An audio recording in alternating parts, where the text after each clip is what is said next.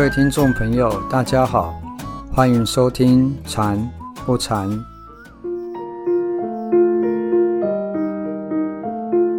今天要带大家一起练习的是沟通禅。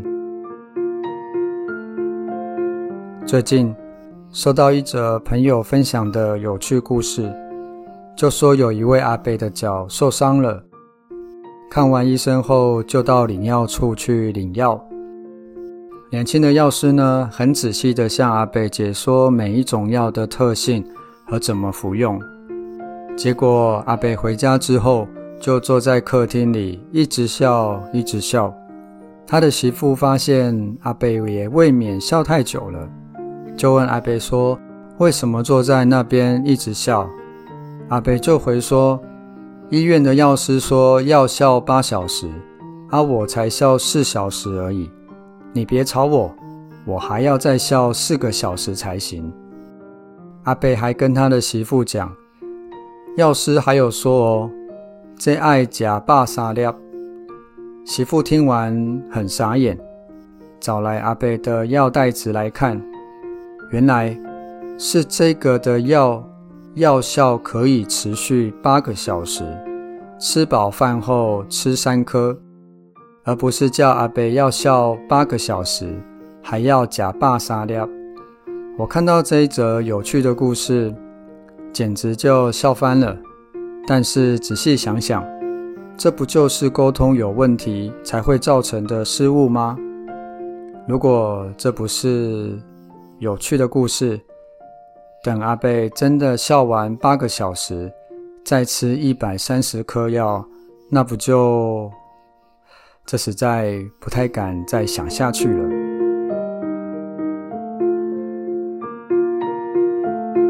所以说，沟通真的很重要。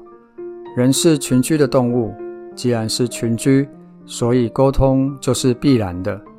不论是在工作上和同事之间的沟通，在家里和家人的互动，甚至是在路上和陌生人的交谈，好的沟通方式。会让事情做起来事半功倍，人际关系也会变得更好。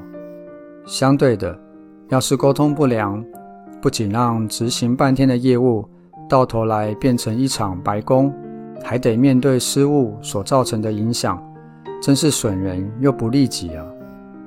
那么，要如何才能好好沟通、好好讲、好好的听呢？其实。我们每一个人都是独立的个体，每个人都有自己的个性、想法和能力。但是，当我们在和别人沟通的时候，常常会不小心就忘记这件事情了，会以为对方应该要知道我在讲什么，我的提议这么好，他应该要认同我的说法才对。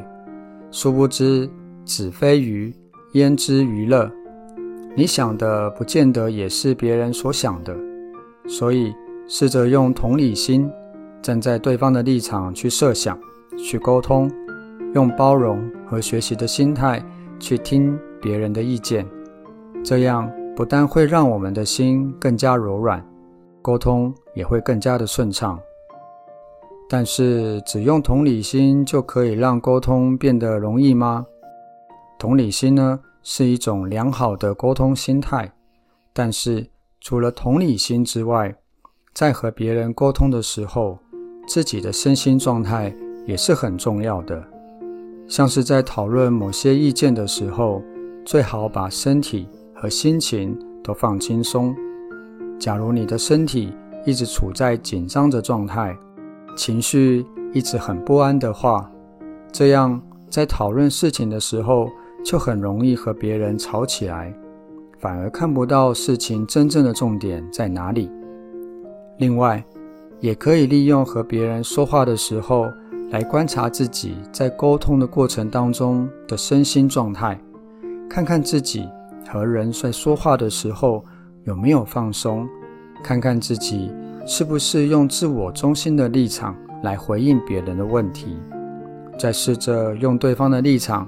来看看自己有没有用同理心，以对方的立场来回应。遇到麻烦事情的时候，自己又该如何用智慧来化解？这些都是今天要带大家练习沟通禅的重点。现在就让我们一起把这些重点好好练习一遍吧。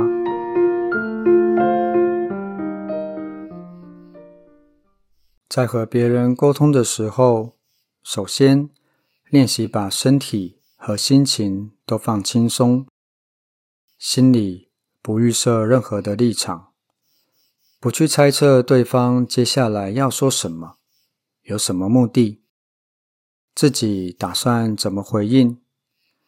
听对方说话的时候要放松身心，自己讲话的时候也要放松身心。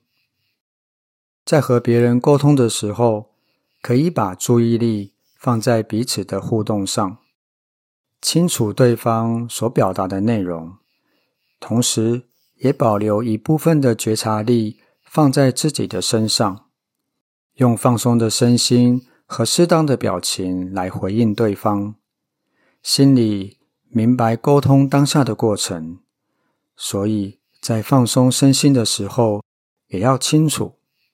这样才不会误解了对方的意思与表情，觉察自己因为所说的、所听到的话而产生种种的想法，可以尝试着放开自己原本就有的一些观点。当你在接受对方讯息的时候，先不要急着做反应，让对方。把他想说的话完整的表达之后，试着归纳自己所听到的，再复述一次，可以核对一下自己所听到的内容是不是就是对方想要表达的想法，避免因为理解的落差而产生误解。这样也会让对方感受到我们的贴心和诚意，更了解对方的立场和感受。无形中就培养出我们的同理心，在与人沟通的过程当中，除了前面所讲到的方法要领之外，也要用慈悲心来祝福对方，希望每一个人都能够远离烦恼执着，获得就近自在的快乐。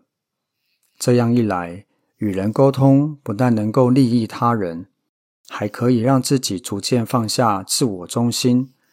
提升生命的品质，快乐成长。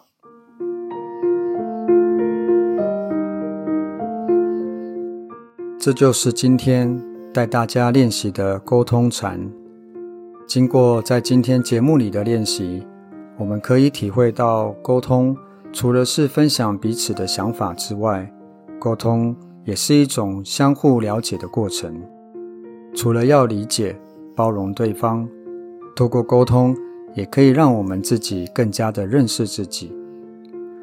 在每一次与他人互动沟通的时候，可以试着用今天练习的方法，清楚、放松地和人说话、讨论。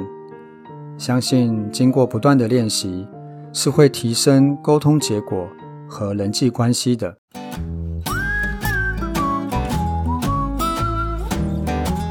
今天的节目就到这里。喜欢我们的节目吗？请按下订阅，就可以同步收到我们节目的最新讯息。我们的节目在 Apple Podcast、Google Podcast、Sound 等平台都可以收听得到。欢迎分享我们的节目给你的家人、朋友、同事。祝福大家沟通顺畅，无忧无虑。我们下次节目见，拜拜。